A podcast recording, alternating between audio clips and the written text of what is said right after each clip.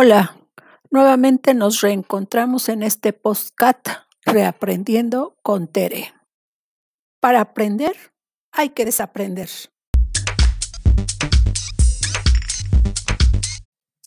Escucharán una conferencia dirigido a niños y niñas de sexto año, Grupo B de la Escuela Primaria Everardo Márquez de Pachuca Hidalgo. El tema, perspectiva de género. Espero les agrade. Somos de la Escuela Primaria Berardo Márquez, somos del sexto año Grupo B, la conferencia Perspectiva de Género a cargo de la licenciada Luz María Escorcia Aguilar del Instituto Hidalguense de las Mujeres. Eh, tiene eh, pues una trayectoria en relación a este, a este tema, este, en relación a la perspectiva de género es egresada de la Universidad Michoacana de San Nicolás de Hidalgo, certificada por conocer impartición de cursos de capacitación presenciales y en el diseño de curso de capacitación presencial, sus instrumentos de evaluación y material didáctico, así también como la asistencia vía telefónica a mujeres en situación de violencia. Ha participado en diplomados sobre la igualdad y la equidad de género en la política pública embajadora Aida González Martínez, impartido por la Universidad Autónoma Metropolitana. La actualización sobre las reformas constitucionales en materia penal y de seguridad pública, impartido por el Instituto de Profesionalización e Investigaciones Jurídicas. Y diversos congresos impartidos por la Secretaría de Relaciones Exteriores en materia de derechos humanos de las mujeres, mujeres migrantes discriminación, reformas legislativas, entre otras. Este, eh, ha trabajado su experiencia laboral en el Instituto Hidalguense de las Mujeres, en donde actualmente se encuentra, y hace, pues, imparte conferencias y talleres con equidad de género. Se llevan a cabo talleres en todo el estado de Hidalgo dirigido a servidoras y servidores públicos en los tres ámbitos de gobierno para la prevención y tratamiento de las, a las mujeres que viven violencia, así como a los y los integrantes de la Asamblea Municipal para la incorporación de la perspectiva de género en sus municipios. También está trabajando en el programa de apoyo a las instancias de mujeres en las entidades federativas y en el Instituto Michoacano de la Mujer. En esto se han impartido talleres y conferencias en diferentes regiones del Estado y en investigaciones logísticas para la reforma al marco jurídico con perspectiva de género en el Estado de Michoacán en materia constitucional, penal, salud y asistencia social. Sea usted bienvenida y muchas gracias por eh, haber aceptado esta eh, invitación para que los niños y las niñas conozcan más acerca sobre este em, tema. Lo vamos a trabajar durante todo el curso escolar, una o dos eh, actividades al mes. Entonces, muchas gracias por participar y ahora sí son todos oídos de usted. Pues muchísimas gracias, muy buenos días. Eh, pues bueno, parte del trabajo que hacemos desde el Instituto de las Mujeres es justamente buscar este tipo de espacios para compartir la información que tenemos y sobre todo cuál es la manera de trabajo que tenemos.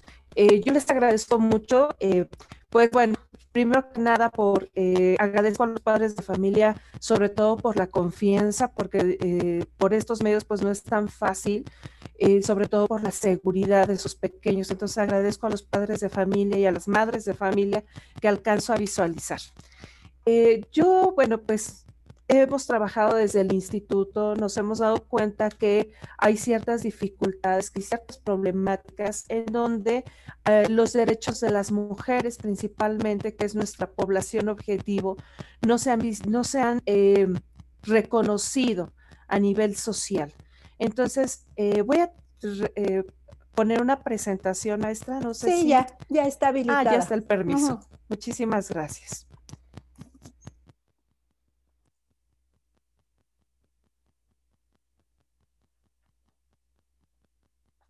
Ay, no sé qué estoy presentando.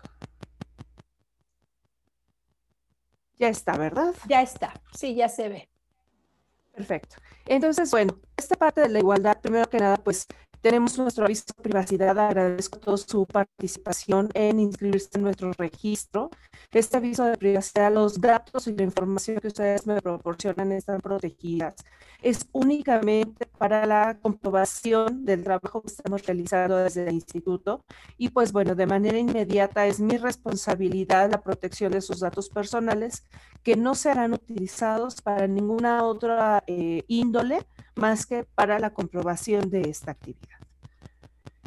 Y pues bueno, ¿qué es la perspectiva de género? Em, desde el Instituto de las Mujeres estamos trabajando para que se visualice las problemáticas en las que estamos inmersas mujeres y hombres, pero que también se, se tome en cuenta cuáles han sido las características, cuál ha sido la educación que como mujeres y hombres hemos tenido y qué es la diferencia por la cual las mujeres y los hombres nos vamos comportando de determinada manera.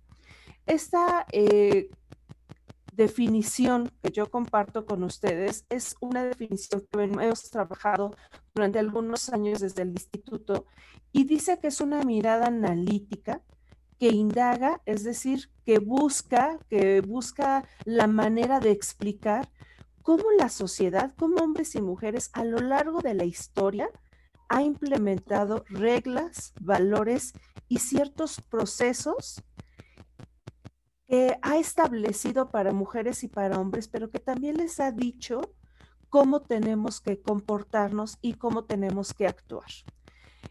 Cuando hablamos desde la perspectiva de género es analizar cuál ha sido la problemática de mujeres y hombres de manera general, pero también nos permite analizar y pensar ¿por qué las mujeres nos comportamos diferentes a los hombres? Tiene que ver con toda una educación y con toda una, em, eh, eh, sí, toda una educación y cómo la sociedad ha implementado acciones, estrategias para que a lo largo de la historia también las mujeres no ejerzan sus derechos humanos.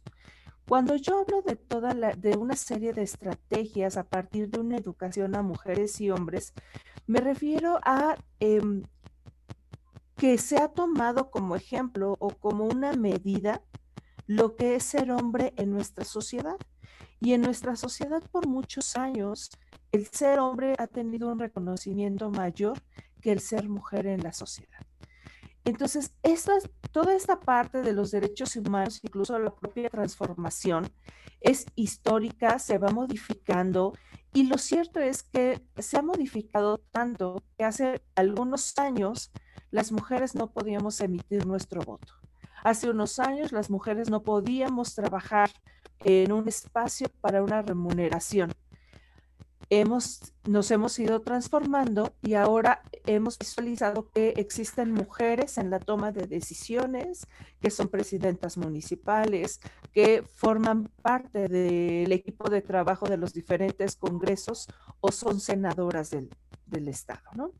Y esto ha ido evolucionando porque toda situación y condición de las mujeres evoluciona. Entonces, eso es la perspectiva de género como regla, como en lo más amplio. Para que yo pudiera eh, explicar cómo se da la perspectiva de género y cómo surge, es importante para mí comenzar a explicar qué es el sexo. El sexo es la apariencia o las características biológicas de todos los seres humanos que son diferentes y que nos asignan el sexo de mujer y nos asignan el sexo de hombre. Para más rapidez, o no, que sea más fácil identificar esta definición, no es otra cosa más que la apariencia física genital diferente entre hombres y mujeres. Cuando una persona nace, y quiero que se lo imaginen, es, eh, nace una personita y lo primero que ve o que revisa el médico o doctora que recibe ese pequeño o pequeña es nuestra apariencia física genital. Si recibe a un, a un bebé con un pene o recibe a un bebé con una vulva, en ese momento se le asigna el sexo. Y pareciera ser que cuando nos asignan el sexo de mujeres o de hombres, nos dan una mochila invisible. Y en esa mochila invisible colocamos todas eh, las ideas, las creencias de lo que debe ser una mujer. Es decir, a las mujeres, cuando nacimos por nuestra apariencia física genital, nos dieron nuestra mochila invisible y ahí comenzamos a colocar los colores asignados a cada una de nosotras. Como por ejemplo, a las mujeres se nos asignó todo el color rosa. A los hombres se les asigna todo el color azul. Y entonces en esa mochila invisible se nos va colocando también la forma en que tenemos que actuar, en donde se nos ha dicho que a las mujeres tenemos que ser sensibles, tenemos que ser amorosas, tenemos que ser calladas, tenemos que ser respetuosas.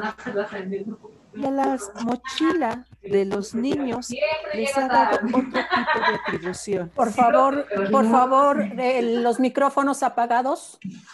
Mira, eh, el Derek, Derek, tengo aquí que está hablando y también tengo micrófonos, todos los micrófonos apagados, si son tan amables, por respeto.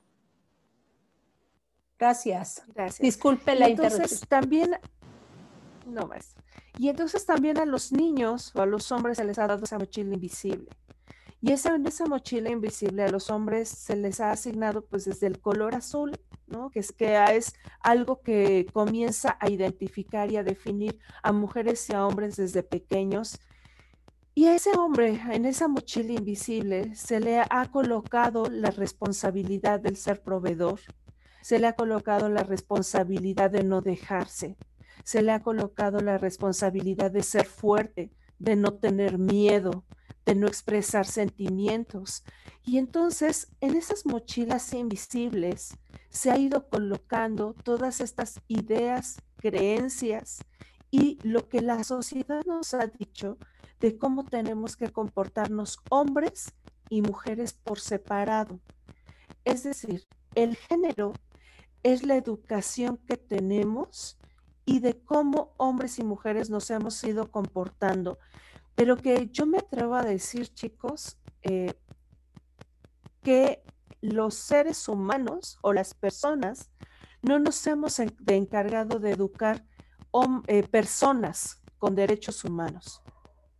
Los seres, los seres humanos nos hemos encargado de educar hombres de un lado con ciertas atribuciones, con ciertas características, con responsabilidades diferentes y hemos educado a mujeres del otro lado, en donde los hemos colocado a este hombre y a esta mujer en lugares tan opuestos que cuando hemos tenido que incorporarnos y eh, caminar juntos eh, en la escuela, en el trabajo o en casa, nos vemos tan diferente que no reconocemos nuestros derechos humanos.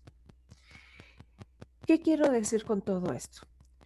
Desde la perspectiva de género, el analizar por qué hombres y por qué mujeres nos comportamos de determinada manera, es importante que comencemos a analizar o que visualicemos cuál ha sido la educación que esa mujer y que ese hombre ha tenido a lo largo de su historia. Por ejemplo, ¿no?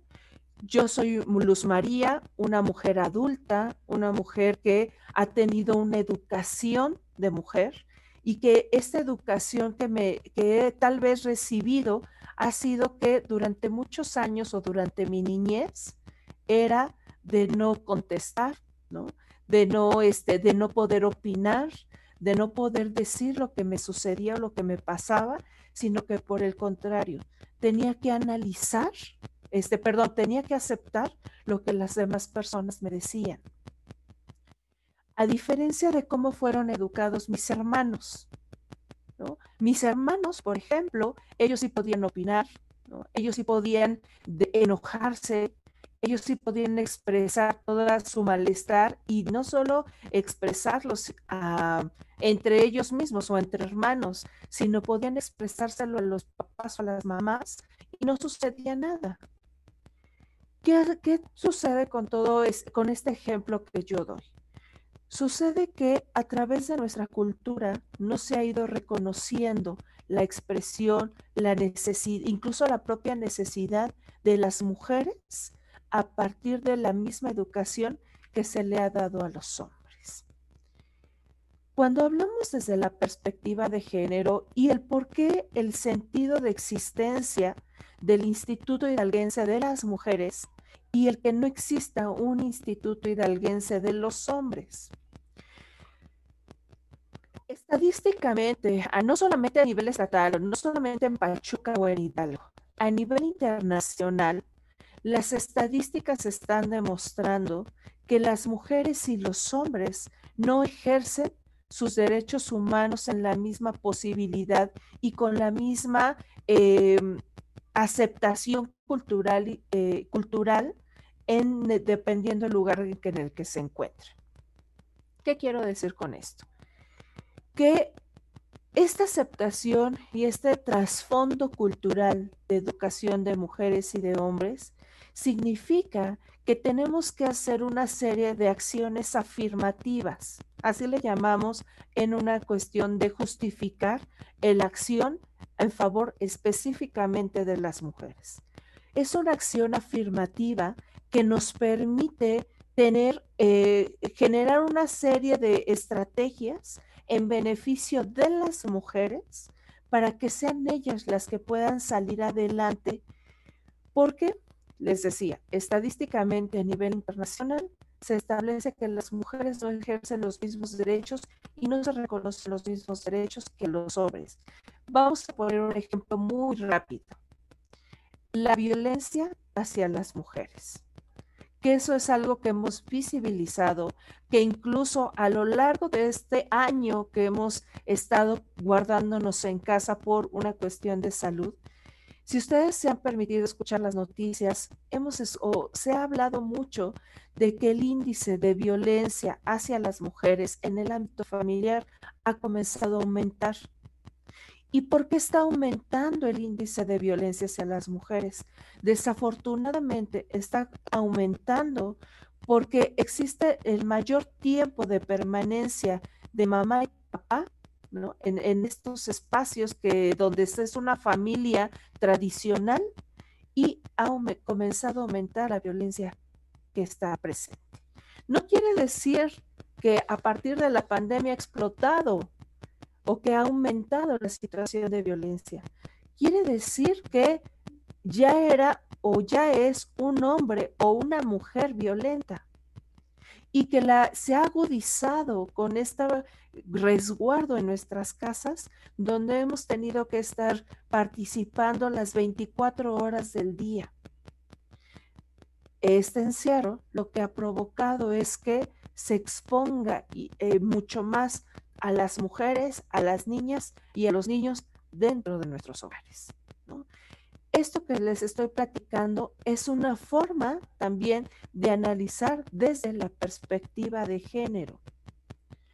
Ahora, alguna vez alguien a mí me decía, es que Luz María, em, la, la violencia hacia las mujeres se ha presentado de tal forma que ahora con los medios de comunicación eh, podemos conocer la situación. Yo quiero compartirles que hace unos años a la fecha que se ha comenzado con este tipo de pláticas, con que se ha precisado qué son los derechos humanos de las mujeres y cómo eh, las, mujeres hemos encontrado estrategias y alternativas para salir adelante, la violencia efectivamente se eh, ha, ha, aumentado porque existe un malestar social, existe un enojo social. Y desafortunadamente, si analizamos las estadísticas, la violencia se ha, agudizado de los hombres o de algunos hombres, no voy a decir de la generalidad de hombres, no podemos hablar del 100%, pero aquellas personas que suelen ser violentas, la violencia ha aumentado. No sé si hasta aquí, espero que hasta aquí haya sido muy precisa ah, para hablar desde la perspectiva de género. Ahora, esto es lo que, lo que ya les comenté, es la perspectiva de género. Ahora voy a, vamos a analizar tres problemáticas desde una perspectiva de género. Nuestra cultura tradicional en la que estamos inmersas, en la que Luz María ha sido educada, y aquí alcanzó a ver algunas, algunos nombres que es Abril Alejandra o Cintia o Eric. Ellos y yo, Luz María, aún y cuando yo tengo ya casi 40 años, hemos tenido o tenemos la misma educación. Aquí una problemática es que nuestra cultura tradicional, en la cual las mujeres no han sido reconocidas como personas poseedoras de derechos humanos. Y a la fecha, las mujeres seguimos sin ser reconocidas en nuestros derechos humanos. ¿Cuál sería un ejemplo muy preciso y en la que yo creo que todas las madres y padres de familia estamos preocupadas? En, la, en el hecho de que nuestras hijas tengan que salir de nuestra casa para hacer sus actividades, ya sea salir a la, escuela, salir al trabajo, ir a la tienda. Y el solo hecho de pensar que nuestras hijas o nuestros hijos no regresen sanos y salvos a nuestra casa, nos coloca en una condición de riesgo, en, una condición de desventaja social y cultural. Desde ahí el derecho de las mujeres comienza a no ser reconocido. Esa es una problemática. ¿Cómo lo analizamos desde la perspectiva de género? Desde la perspectiva de género, lo podemos analizar que las mujeres no somos reconocidas en nuestros derechos humanos porque durante la historia o durante muchos años a las mujeres se nos ha visto como objetos, es decir, como una persona inanimada que no piensa, que no siente y que yo puedo hacer con ella lo que yo quiera. Desde ahí también surge incluso la propia violencia sexual a la que son objetos niñas, niños y mujeres cuando salimos a la calle, con los famosos piropos, ¿no? que no son piropos, sino más bien son expresiones violentas hacia los cuerpos de las mujeres, sobre los silbidos que reciben o bien los tocamientos al cuerpo de las mujeres. La otra eh, problemática es la falta de oportunidades y desarrollo de las mujeres en los diferentes espacios. ¿Como cuáles? Eh, de por sí las mujeres, antes de la pandemia o antes de, esta, eh, de este encierro obligatorio por cuestiones de salud, las mujeres no tenían empleos, sí, pero estos empleos que se tenían no eran bien remunerados o no eran reconocidos en, en sus derechos. Es decir, que estas mujeres estaban en empleos donde no se les reconocían derechos a la salud, donde no se les tienen permisos sociales o bien son espacios donde a las mujeres no se les permite laborar ¿Por qué? Porque si tienen hijos o hijas, no se les permite el reconocimiento y el tiempo para que puedan atender esa necesidad. ¿Qué ha traído como consecuencia? Los costos sociales y costos económicos. ¿Cuáles son los costos económicos que ustedes y yo estamos pagando? Y yo siempre pongo de ejemplo mi puesto. Yo siempre pongo de, de ejemplo mi salario porque yo por estar aquí el día de hoy con ustedes estoy recibiendo un salario. Si no existiera o no estuviera presente la desigualdad entre hombres y mujeres, si no estuviera la necesidad de hacer estas charlas para entender que hombres y mujeres somos, tenemos los mismos derechos humanos, el salario que yo percibo se iría directamente a las necesidades sociales como cuáles, tal vez alumbrado público, tal vez eh, en este caso a lo mejor para vacunas, pero resulta que la problemática y la violencia hacia las mujeres está presente y la violencia hacia las mujeres se ha convertido en un problema de salud pública también, donde todas estamos en una condición de riesgo. Ahora, desafortunadamente, a lo largo también de la historia, nos han educado entre lo productivo y lo reproductivo. Lo productivo tiene que ver con la cuestión remunerada, el reconocimiento al trabajo que se hace, el salir, tener que salir de casa para conseguir un salario. Eso sí es reconocido. Y es reconocido para mujeres y para hombres. Pero ¿qué es el trabajo reproductivo que no es reconocido? El trabajo que no es reconocido para las mujeres tiene que ver con el trabajo de casa y el cuidado de las hijas y de los hijos. Estos dos, eh, eh, estas dos visiones también se tienen que analizar desde la perspectiva de género. Ahora, yo sé que me están escuchando y alcanzo a, a ver algunas mamás y si hay papás que me están escuchando, yo lo que les puedo decir que para que puedan sus hijas y sus hijos no se encuentren en una situación de riesgo de, de permanecer o de establecer una relación violenta a futuro o no tan a futuro, a corto plazo, es que ustedes como padres de familia le den a sus hijas una independencia económica. Ojo con lo que estoy diciendo, a sus hijas. ¿Por qué no menciono a los hijos? Porque los hijos ya tienen en este momento, aun cuando tienen 11, 12 años, en este momento esos hijos ya tienen una, una educación de independencia económica. Ellos ya saben que si quieren tener una novia, tienen que tener dinero al menos para invitarle un refresco. Y eso es una independencia económica es importante que se lo reflejemos y se lo reforzamos a nuestras, a las mujeres niñas, porque las niñas tenemos que aprender a ser independientes económicamente para no permanecer en ese ciclo de violencia. Lo que yo, mi invitación es que eh, a nuestras hijas, si el novio, el amigo, la amiga les invita a salir, le demos, o bueno, si ustedes deciden darles permiso, ¿verdad? Le demos, no sé, los 10, 20 o 50 pesos para el helado, para el cine, pero que además de esos 50 pesos destinados para sus gastos, les demos unos 20, 30, 40 pesos más, pero les hagamos conciencia que esos 40 pesos extras que se les está dando es para que tome un taxi en caso de que se sienten en una condición de riesgo.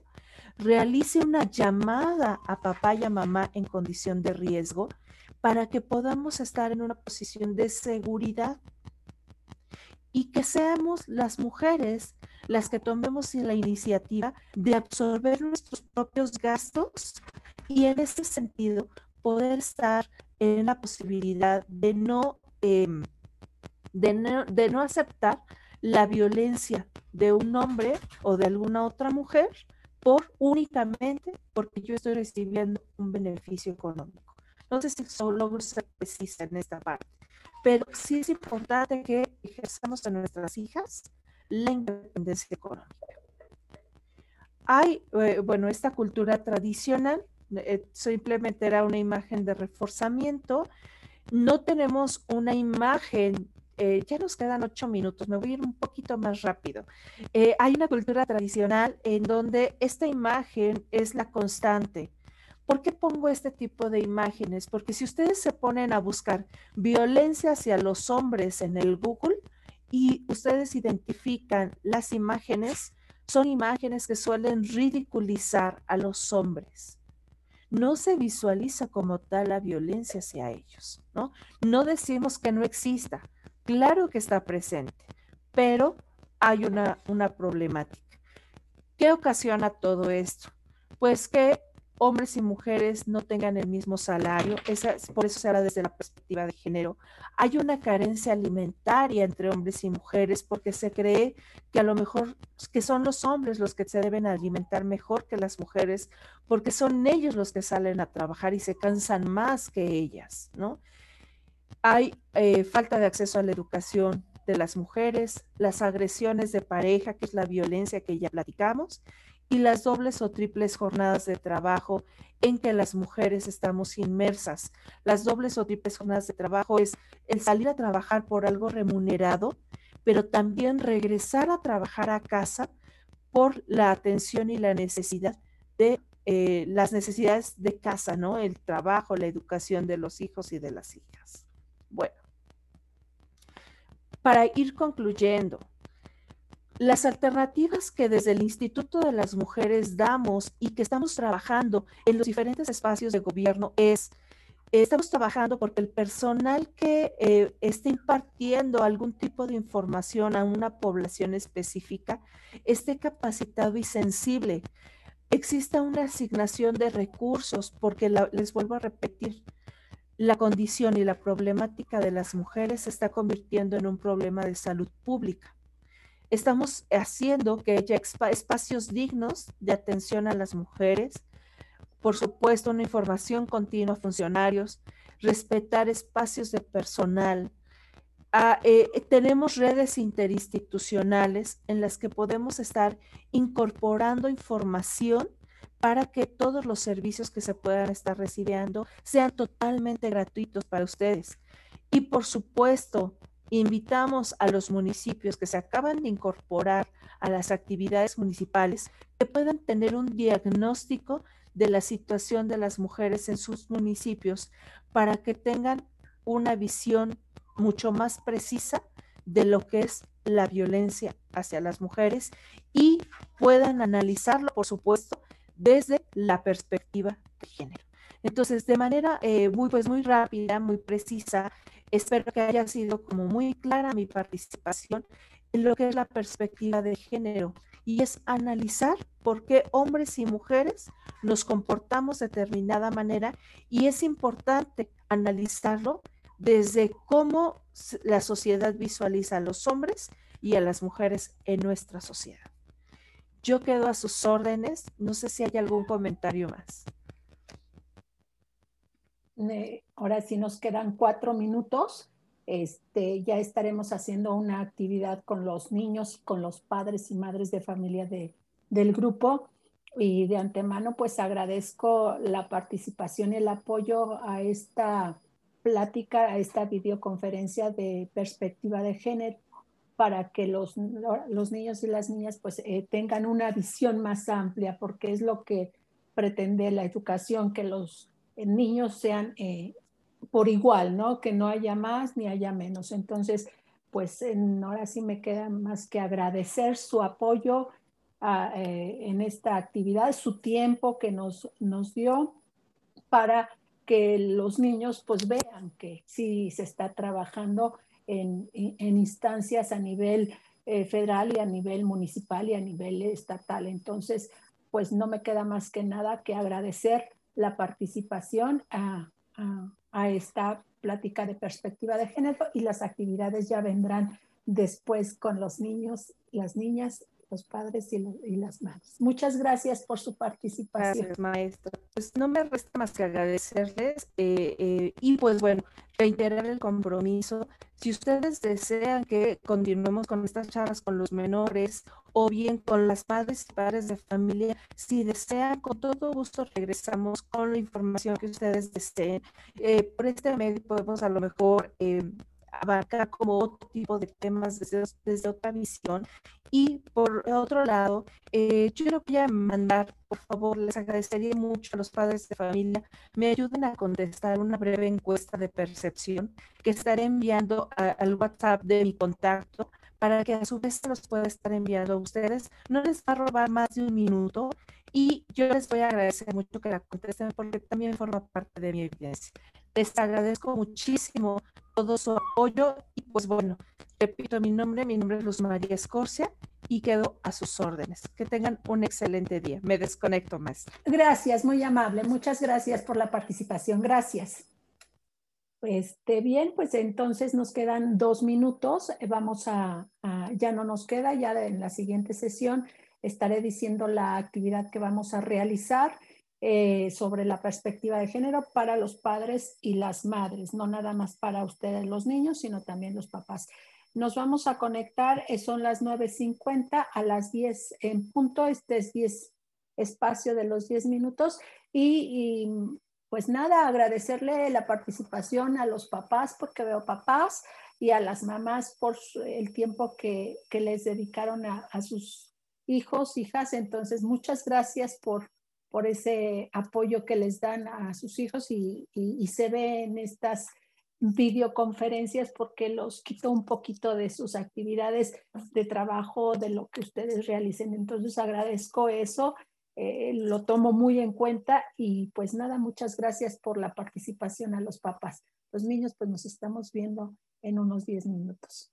Este, en cualquier minuto, si quieren hacer algún comentario, tengo un minuto para eh, hacer el comentario y si no, pues bueno, quedo a, ahora sí a su sol, sí, ahora sí, ya pueden disponer de su tiempo.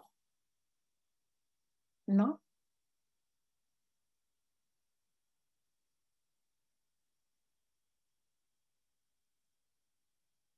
Dana levantó. ¿Ok, Dana? Yo, mis, para agradecer más que nada este tipo de pláticas, en mi caso, porque es este, una niña, y porque eso le permite reforzar todo lo que hemos platicado y tener herramientas para defenderse como, como niña y más ahorita para la etapa que van a, este, a, trascender.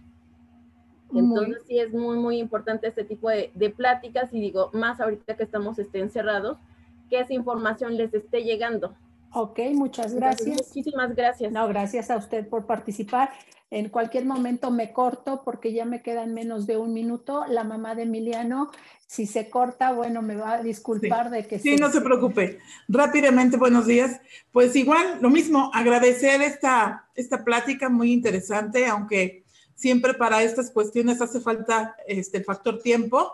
Creo que pudo haber, pudo haber abarcado un poco más de tema, pero sí muy interesante y sobre todo, este, pues valorar mucho esas pláticas, puesto que eh, lo que decía de la perspectiva de género.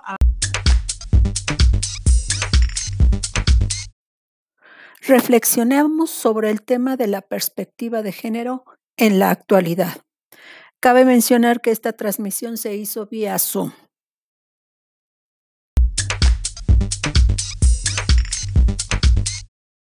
Hasta el próximo podcast. Reaprendiendo con Tere. Para aprender hay que desaprender.